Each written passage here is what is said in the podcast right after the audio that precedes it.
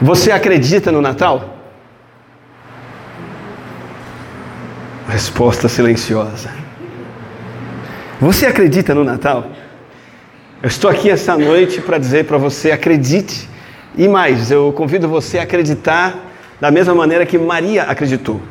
Maria acreditou no Natal e uma grande, várias diferenças há entre o Natal que Maria acreditou e o nosso. A primeira delas é que o Natal de Maria foi o primeiro Natal.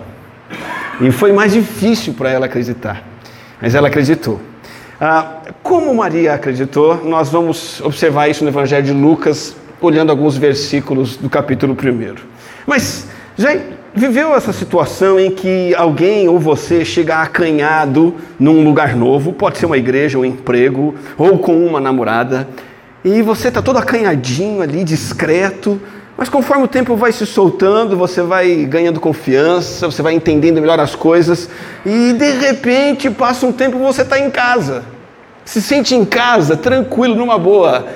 Isso acontece muito com genro e sogra, né? O genro, candidato a genro, né? Eu costumo não falar que é genro quando está namorando, porque você não sabe. Né? O candidato a genro chega lá todo tímido, educado, quietinho, é cortês, tal, mas aí ele vai se soltando. Ele vai se soltando, aí está bastante tempo namorando, noivou, casou, já conhece a sogra, o sofá da sogra, a comida da sogra. Quando vai ver, ele está lá no sofá da sogra, com os pés, onde a sogra não, não quer que ponha, ele está com os pés, ela nem liga mais, ela ainda vai lá e serve um refrigerante para ele. Né? Apesar dessa comparação ser um pouco grosseira, um tanto quanto grosseira, é mais ou menos isso que aconteceu com Maria. Às vezes a gente acha que ela é uma santa, que nasceu santa e morreu santa, e perfeita e tudo certinho, sem crise, e não é esta a verdade. Agora, por que, que eu estou falando isso? Porque essa pode ser a sua experiência com o Natal. E isso toca em você e toca em mim, por isso que eu perguntei: você acredita no Natal? Que a sua experiência possa ser a mesma de Maria. Há muitos significados no Natal. Por exemplo, eu separo aqui o texto de Lucas, o capítulo 1, versículo 31. O que foi dito para Maria foi: Você ficará grávida e dará à luz um filho, e lhe porá o nome de Jesus. Ele será grande e será chamado Filho do Altíssimo. O Senhor Deus lhe dará o trono de seu pai Davi, e ele reinará para sempre sobre o povo de Jacó, seu reino jamais terá fim. Além disso, foi dito a Maria um pouco mais adiante, no versículo 35: O Espírito Santo virá sobre você, e o poder do Altíssimo a cobrirá com a sua sombra. Assim, aquele que há de nascer será chamado Santo, Filho de Deus. Coisas extraordinárias são ditas a Maria, não a respeito dela, mas a respeito daquele que seria gerado através dela. Está sendo dito nesse texto que Deus assume está assumindo a condição humana, a natureza humana. Deus está se fazendo um de nós em Jesus. Aqui está sendo dito que luz espiritual vem para nós que estamos na escuridão, nas trevas do pecado, a luz vem brilhar e dissipar essas trevas. Aqui está sendo dito que nós temos em Jesus reconciliação com Deus, somos reamigados com Deus e temos paz com Deus e tudo isso pela graça. De fato, são grandes coisas que Deus dá e que Ele anunciou para Maria. Eu queria convidar você a considerar como Maria recebeu tudo isso e você vai se surpreender e você vai poder se identificar com ela. Eu espero que você faça a mesma jornada que ela fez. Observe e aprenda Maria como modelo de fé cristã receptiva. Porque num primeiro momento o anjo apareceu para Maria trazendo a mensagem de Deus. E ela não aceita imediatamente com uma fé super poderosa de uma mulher empoderada. Veja o que diz os detalhes de Lucas 1, 29. Não é para menos. Como que Maria ficou? Perturbada com essas palavras. Essa palavra tem um peso muito forte pensando no que poderia significar esta saudação. Entenda que Maria aqui é uma adolescentezinha simples, uma mulher judia que foi criada numa cultura que a ensinou que Deus é totalmente distinto do ser humano e que jamais Deus pode se tornar humano. Na cultura de Maria, você não pode nem representar Deus com imagem nenhuma, muito menos de um ser humano. Então, logo de cara, ela se perturba com aquilo, como assim? Deus se manifestando em carne. Ela achou aquilo impossível, difícil de acreditar, e você sabe que isso é normal, você passou por isso. E se você está passando por isso hoje, poxa, esse negócio de igreja, de Jesus, de Deus, que estranho. Eu digo para você, isso é absolutamente normal. Maria teve uma desconfiança, mas foi uma desconfiança saudável. Porque por um lado ela ficou perturbada, se questionando, mas por outro lado ela não ignorou as, as aparências.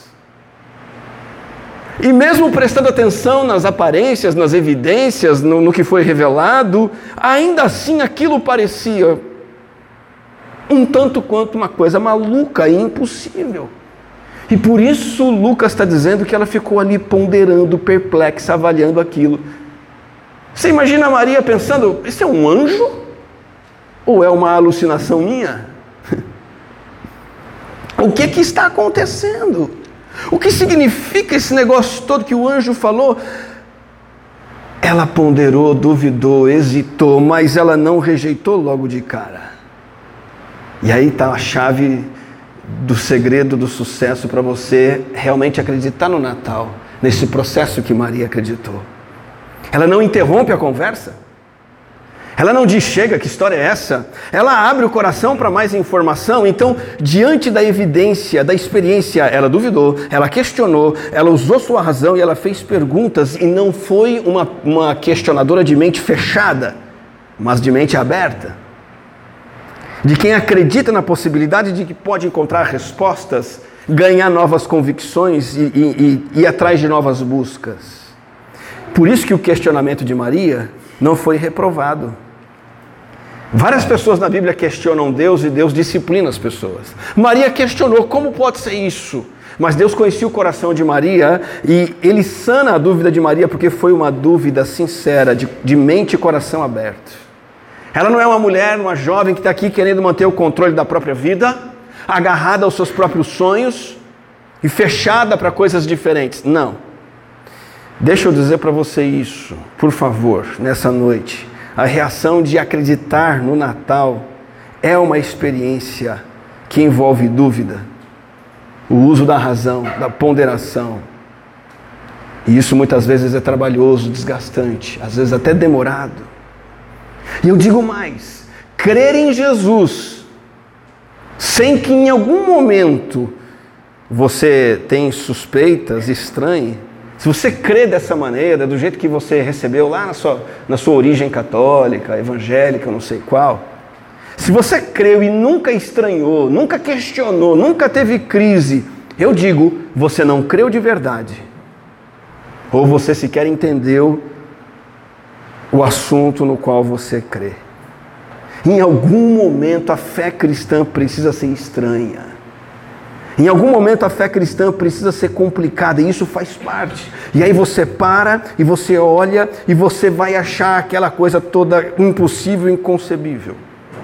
Mas um dos grandes pastores e escritores cristãos da história da igreja, chamado John Bunyan, sempre cito ele, ele escreveu O Peregrino, o segundo livro mais lido depois da Bíblia, o segundo livro cristão mais lido depois da Bíblia, foi um grande servo de Deus. E você pode imaginar que ele nunca teve crise. Só para você entender, ele relata na biografia dele que ele ficou 18 meses, um ano e meio, recebendo a mensagem da palavra com dúvida. E ele conta que foram 18 meses de grande agonia e depressão. Essa fé hesitante de Maria a fé desse homem, um ano e meio, até que então ele vai superar suas crises, receber a graça e o amor de Deus. Então, no primeiro momento, nós temos uma fé que hesita, mas essa fé avança para se tornar uma fé simples que exerce uma aceitação simples. Um pouco mais adiante, no capítulo 1, versículo 38, nós vemos Maria respondendo: Sou serva do Senhor. Que aconteça comigo conforme a tua palavra. Parece outra pessoa, mas é ela mesma. Aquela que está perturbada. Aquela que está dizendo que história é essa de anjo? É ela mesma. É ela que se diz: sou serva do Senhor. Vamos, vamos seguir. Vamos, vamos jogar esse jogo. Passa a bola para mim. Sabe o que está acontecendo aqui?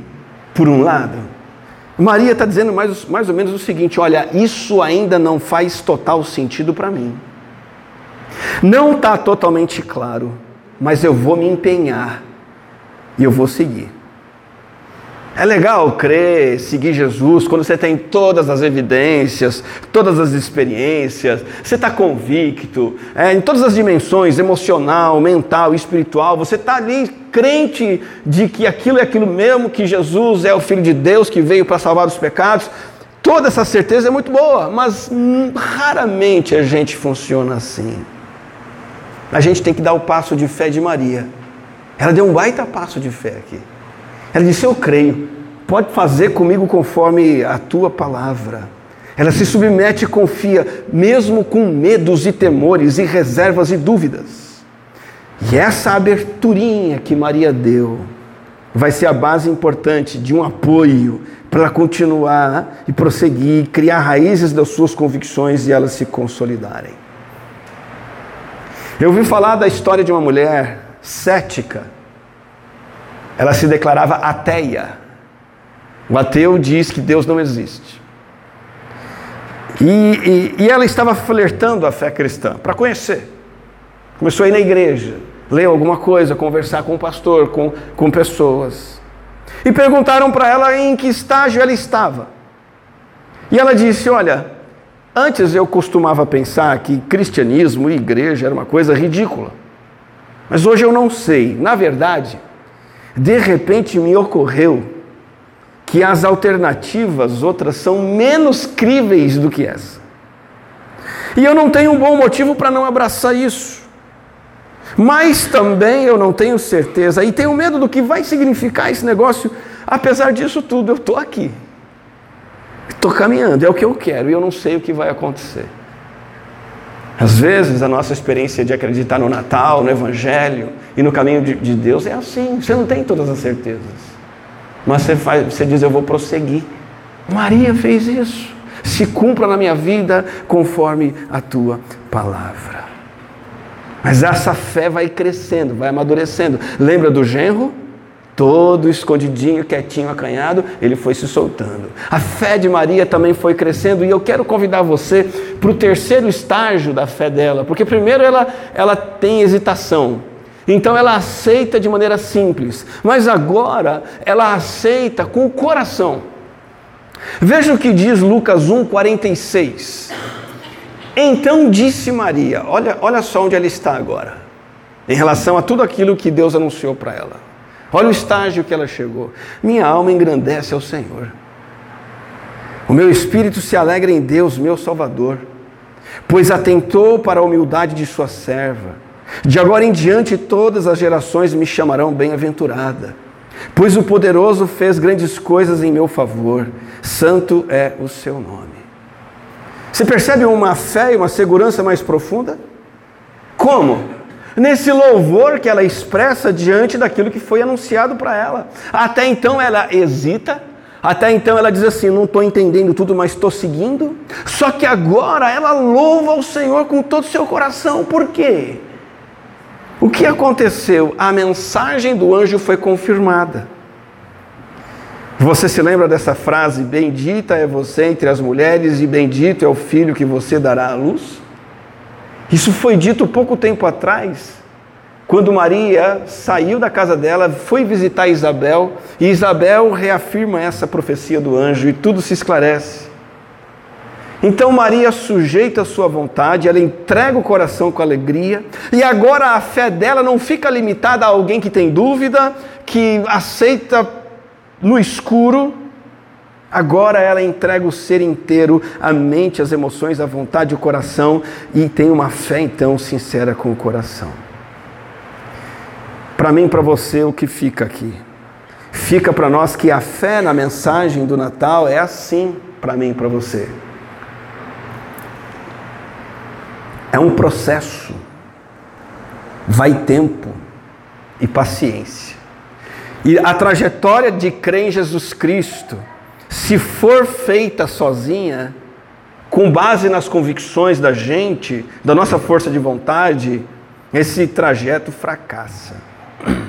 Ninguém pode fazer ele sozinho. Sabe por quê? Qual é a tendência do nosso coração? A tendência do nosso coração pecaminoso é descrer. A tendência é dizer: ah, não vou lá mais de novo não na igreja. Não gostei, ou foi chato, ou não tocou meu coração. A nossa tendência é desanimar. A nossa tendência é dizer: não, isso tudo é complicado demais, é compromisso demais. A nossa tendência é abortar o plano. Mas sabe o que está acontecendo com Maria? Sabe por que ela não abortou?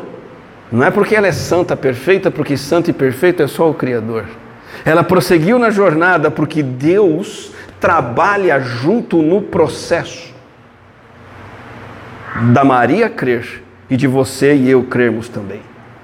Deus enviou Maria para uma pessoa que lhe confirmasse o Evangelho. Deus enviou o anjo que dissesse para ela. Deus deu o suporte, Deus ministrou seu coração, abriu seu coração para que ela superasse as intolerâncias, abandonasse convicções erradas. Deus trabalha reafirmando o Evangelho no nosso coração e Ele pode estar fazendo isso hoje aqui na sua vida. Reafirmando para você esta palavra, essa mensagem Deus nos ajuda a enxergar que isso tudo é verdade. Deus nos capacita a aceitar, nos submetemos e nos entregarmos a Ele com alegria e louvor. Eu gosto muito dessa ideia, que Deus nos encontra para que nós sejamos capazes de encontrá-lo. Deus vem ao nosso encontro para nos capacitar a encontrar Ele também, e Deus tem feito isso na vida de cada um de nós que estamos aqui. Por isso que essa fé que começou hesitante e se tornou uma aceitação simples, agora essa é uma fé que tem sinceridade de coração e não para por aí. Esse mesmo versículo que nós lemos, e eu quero destacar o 46 agora, nos mostra uma fé que admira, uma fé que tem assombro, uma fé que tem louvor. Versículo 46 diz: Então disse Maria: Minha alma engrandece o Senhor, e o meu espírito se alegra em Deus, meu Salvador. Quando o texto diz assim, alma e espírito, não está dizendo que são duas coisas na composição humana de Maria, ela tem alma, ela tem espírito. Não. São duas palavras que falam a mesma coisa. Eu, por inteiro, no mais profundo do meu ser, admiro o Senhor, engrandeço o Senhor. Essa é a fé, esse é o estágio de fé que Maria está. A razão dela foi dobrada, as emoções foram conquistadas, a sua vontade foi submetida. Sabe onde ela chegou na sua fé? Ela agora está fascinada com Deus. Ela está encantada com o Senhor. Ela está assombrosa, admirando esse Deus. E ela está espantada, sabe com quem também? Em como tudo isso afeta ela mesma. Ela está assustada maravilhada consigo mesma. No versículo 48, o seguinte diz assim: Pois atentou para a humildade da sua serva, ela está olhando para si. Eu que sou uma pobrezinha adolescente de Jerusalém, está sendo dito agora que daqui para frente as gerações me chamarão bem-aventurada. Pois o poderoso fez grandes coisas em meu favor, santo é o seu nome. Veja que Maria nunca diz, santa sou eu. Maria nunca diz, considerem-me santa, ela diz: Santo é o nome de Deus. Eu sou uma humilde serva. Olha a admiração de Maria por Deus comparado consigo mesma. Ela sabe que é só uma adolescentezinha simples, solteira, e que Deus está cumprindo coisas grandes, coisas que foram anunciadas nas Escrituras, preparadas ao longo do templo, tempo ela jubila, ela se fascina, ela se encanta com o Senhor. O apóstolo Paulo tem uma afirmação brilhante lá em Colossenses, capítulo 1, versículo 27, que diz respeito a todos nós. Essa colocação de Paulo é fantástica. Cristo em vocês, a esperança da glória. Sabe o que Paulo está querendo dizer para nós? Sabe o que o apóstolo Paulo quer fazer e quer ver produzir no seu coração?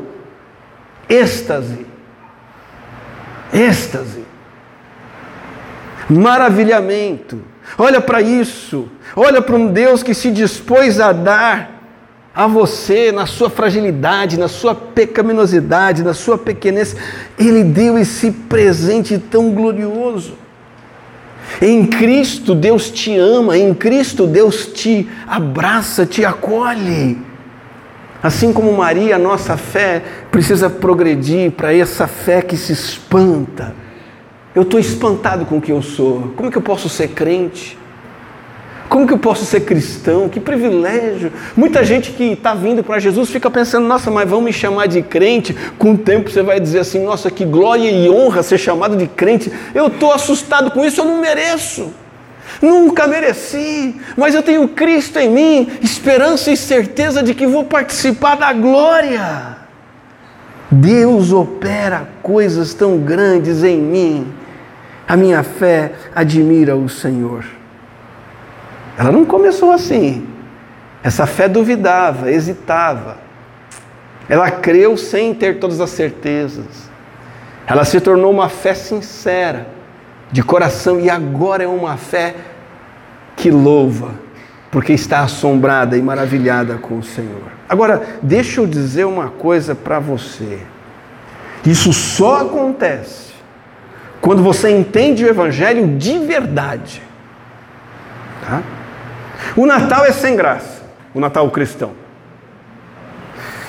A fé cristã é sem graça para muita gente. Por quê? Porque na verdade essas pessoas acham que ser crente significa assim: eu indo à igreja uma vez ou outra, eu sou cristão. Eu vou mudar meu comportamento, porque eu sou crente, agora eu vou deixar algumas coisas para lá. Eu vou fazer e acontecer e acha que ser cristão é isso, e o evangelho não tem nada disso, não tem a ver com o que a gente faz, tem a ver com o que Deus fez. E quando eu fico pensando no que eu sou, no que eu faço, na igreja que eu vou, quantas vezes eu vou, que religioso eu sou, perde a graça.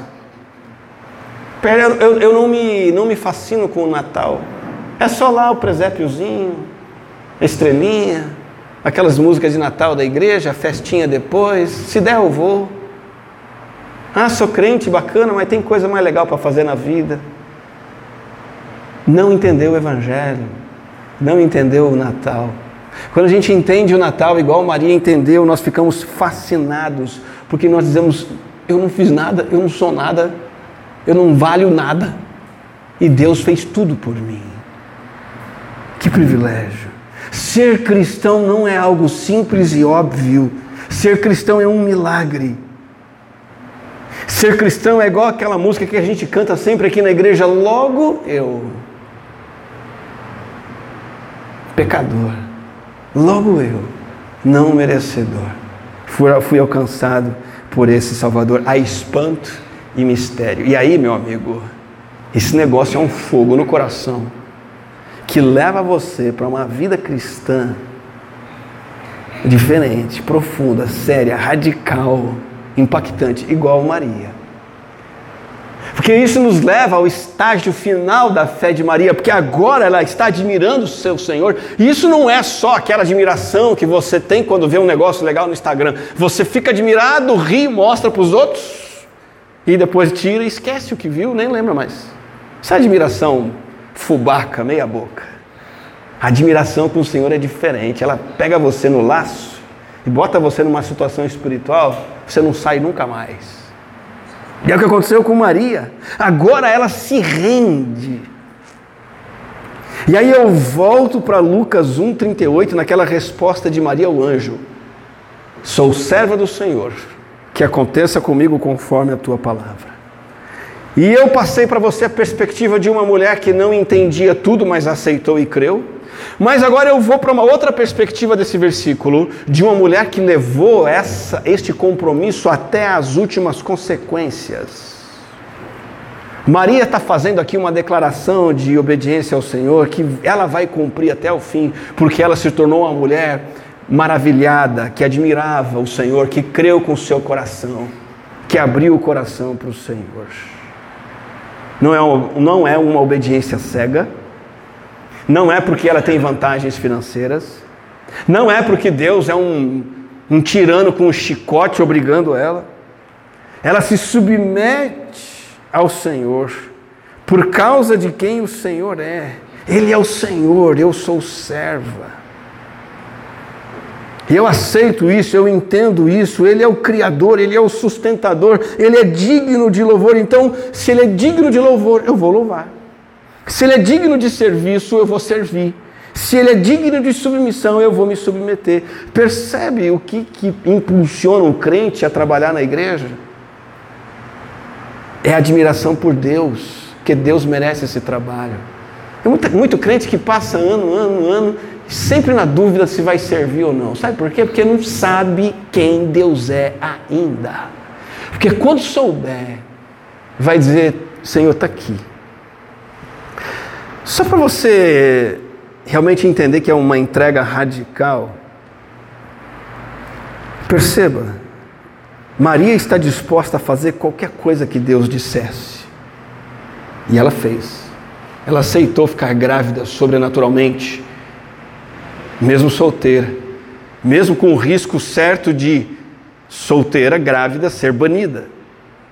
Pior, solteira, grávida, mas comprometida em casamento com José, o que já tinha um valor de casamento na época, isso implicaria uma perda de reputação terrível naquela sociedade religiosa.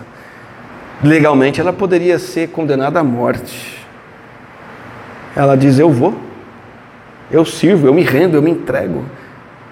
Você também precisa ser, em algum momento da sua trajetória de fé, alguém que faz qualquer coisa que Deus mande, quer você goste ou não, confiando que em qualquer situação que Deus mandar na sua vida, você vai aceitar, mesmo sem compreender. Olha, nesse exato momento existem 8 bilhões de pessoas no mundo, ou mais. E se você falar com Deus agora, ele reconhece a sua voz. Impressionante, né? Existem milhões, milhares de vozes gritando por aí, ninguém sabe quem é. Mas se você gritar para Deus, falar para Deus, pode ser bem baixinho, ele, ele identifica o, o timbre, o som da sua voz, sabe que é você que está falando. Ah, é o Daniel. É a Carol que está falando comigo. É o Edmar. É o Rodrigo. É o Júlio. Não é formidável? Essa impressão que Maria tem do Senhor, da sua grandeza, da sua majestade. Outra maneira de entender a grandeza de Deus: existem mais galáxias no universo do que a gente consegue contar. Eu estou falando aqui de uma coisa que eu não entendo, porque isso é grande demais para mim. Galáxia. É só a nossa galáxia já é incalculável. Existem mais galáxias como a nossa do que a gente consegue contar mais galáxias do que partículas de poeira no ar. Isso é impressionante. Existem mais galáxias nesse universo do que o, os grãos de areia de todas as praias do mundo. Você tem ideia do que é isso? E sabe o que a Bíblia diz? Que Jesus sustenta tudo isso com a palavra do seu poder, Hebreus capítulo 1, versículo 3. Que tipo de convite você vai fazer para esse Jesus entrar na sua vida? Como um assistente? Ah, vou ver, vou ver esse negócio de Jesus para ver se ele me ajuda. Deus não quer te ajudar coisa nenhuma. Ah, vamos ver se Jesus pode ser um consultor de carreira. Muita gente vai para a igreja e sai da igreja e volta para a igreja e vai e volta e parece que é corredor de Fórmula 1, né? Fica dando volta. Sabe por quê? Porque quer um Jesus consultor de carreira e acha que vai dar certo. Ah, Jesus vai me ajudar a eu alavancar meu plano de carreira. Ah, Jesus vai abençoar minha vida financeira. Meu amigo, o camarada que pensa assim não, não dura, porque Jesus não trabalha dessa forma. Ele que é o Senhor, é você que diz, como Maria, está aqui, sou teu servo, Senhor, o que você quer que eu faça? Você quer que eu pule? Eu pulo. Que altura? Tanto, eu vou dar um jeito. Essa é a fé que Maria veio a obter. Naquela sociedade religiosa paternalista, como eu já disse, ela seria rotulada como adúltera, traiu o marido, ou então como promíscua. Ela engravidou de José antes de formalizar o casamento. O filho dela, com certeza, seria um bastardo, até que morresse, um qualquer um rejeitado, repudiado, sem direitos, filho ilegítimo, como acontece em culturas orientais. Ela olha para tudo isso e aí ela tem no paralelo um plano pessoal bacana. Eu tô, eu sou adolescente, tem um cara legal que vai casar comigo que é o José. A gente vai ficar junto, vai ter filhos. Eu vou ser uma mulher feliz, abençoada para sempre. Esse era o caminho dela. Deus fala assim: "Não, vem cá. Você vai ficar grávida, minha filha. Vai ser um milagre. Eu vou botar o meu filho eterno por um milagre no seu ventre, você vai gerá-lo." Mas Deus, e o José? E a minha pureza, e minha honra na sociedade, eu vou virar um párea, ou meu filho, como é que meu filho vai ser tudo isso? Meu filho vai ser um, um, um, um bastardo. Maria, é Deus que está falando com você. Senhor, Tu és o Senhor. Me usa. Faz o que o Senhor quer.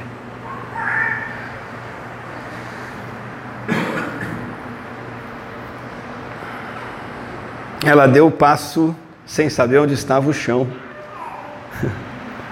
Mas ela confiou que Deus tinha dito para ela dar aquele passo, ela deu. Ela abriu mão de tudo que uma jovem imaginava, em troca de um enorme ponto de interrogação. Mas ela diz: esse ponto de interrogação aí está na mão de Deus, então eu vou, vai ser o melhor.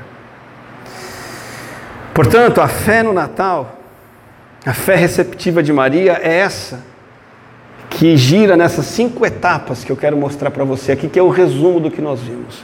Uma fé que é simples, uma fé que, antes de ser simples, na verdade, ela é uma fé hesitante e é normal ter dúvida. Mesmo depois de muito tempo, é, é normal você ficar desanimado, é, melhor você se, é, é normal você se questionar.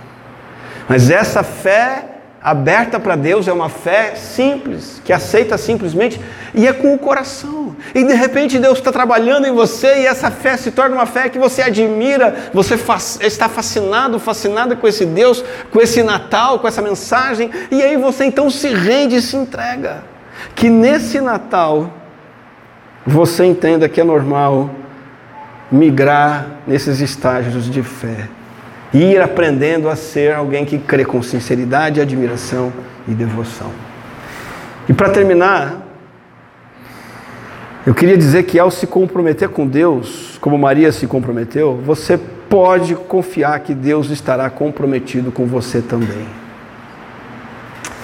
Isso quer dizer que sua vida vai ficar fácil se você for um bom cristão? Não, não é isso que eu estou dizendo. Uma menina, de novo, de, de 15 anos, da classe C da sociedade. Ela sabia que o plano de Deus ia levar para classes mais baixas ainda. Mesmo assim, ela obedeceu prontamente, de forma correta, enfrentando a vergonha, a rejeição.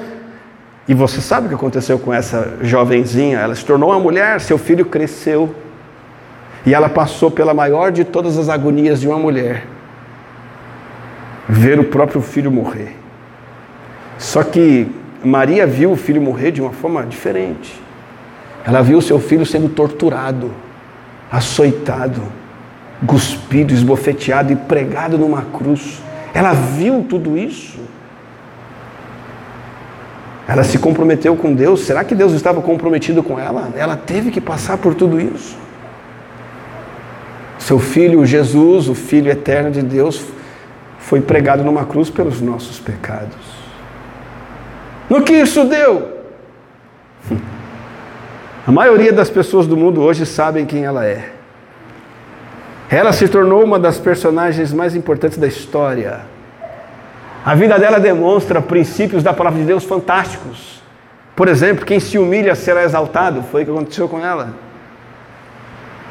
Quem abre mão da sua própria vida por Cristo vai encontrar. Lembra dessa, desse princípio? Se você quer ganhar sua vida do seu jeito, você vai perder.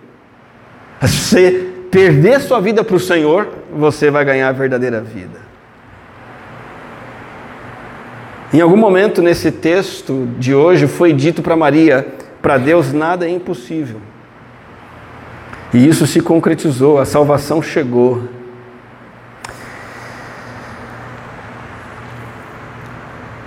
Quando você se coloca nas mãos de Deus, sem subestimar o que Ele pode fazer por você e através de você, pode ter certeza que Ele vai fazer grandes coisas. mesmo em meio aos problemas. Tem uma história bem simples, curta, e acho que cabe bem aqui. Eu vou contar. Diz que um rei saiu pelas ruas de uma das aldeias para cumprimentar seus súditos. Coisa de governante, né? Sair na rua cumprimentando os eleitores. Um mendigo estava sentado à beira da estrada e estendeu, todo ansioso, o seu prato de esmolas para o rei.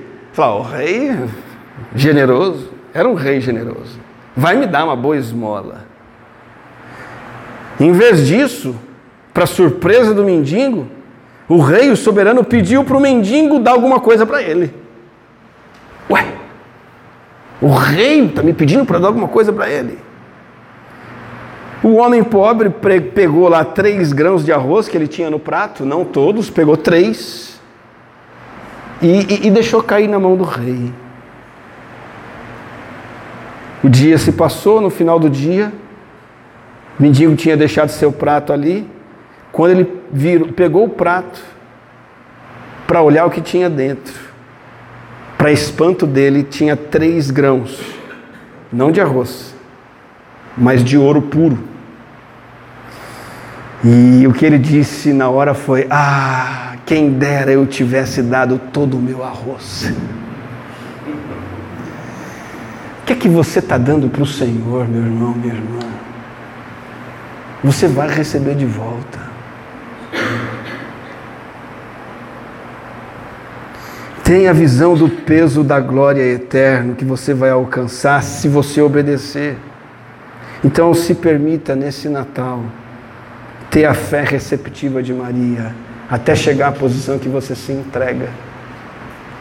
Você entrega uma doação para quem precisa. Você entrega uma contribuição para a obra da igreja. Você entrega a sua presença, o seu abraço, a sua ajuda para alguém que precisa. Você entrega a sua a sua iniciativa de falar da palavra de Deus, você entrega um pão diário para alguém que ainda não conhece Jesus. Você entrega, você entrega, você entrega. Porque no final o soberano devolve tudo em formato de ouro. E é normal essa fé ser uma fé variável e não exata, contínua e constante. É uma fé que evolui. Uma fé que vai se desenvolvendo até se tornar uma fé que admira o Senhor e entrega tudo para o Senhor. Que seja assim nesse Natal. Vamos orar. Que estamos, Senhor, diante da experiência de Maria em crer no primeiro Natal. Seja essa a nossa experiência também ainda que hesitantes, ainda que descrentes, duvidosos, e nós possamos aceitar de maneira simples o que o Senhor diz e faz e quem o Senhor é, e com o coração confiar no Senhor, e então começarmos a admirar a tua beleza, a majestade do Senhor, da sua obra, até que nos entregamos a ti e entregamos ao Senhor tudo que somos, tudo que temos. Aceita, Deus, esse nosso pedido e oração, em nome do teu Filho amado Jesus. Amém.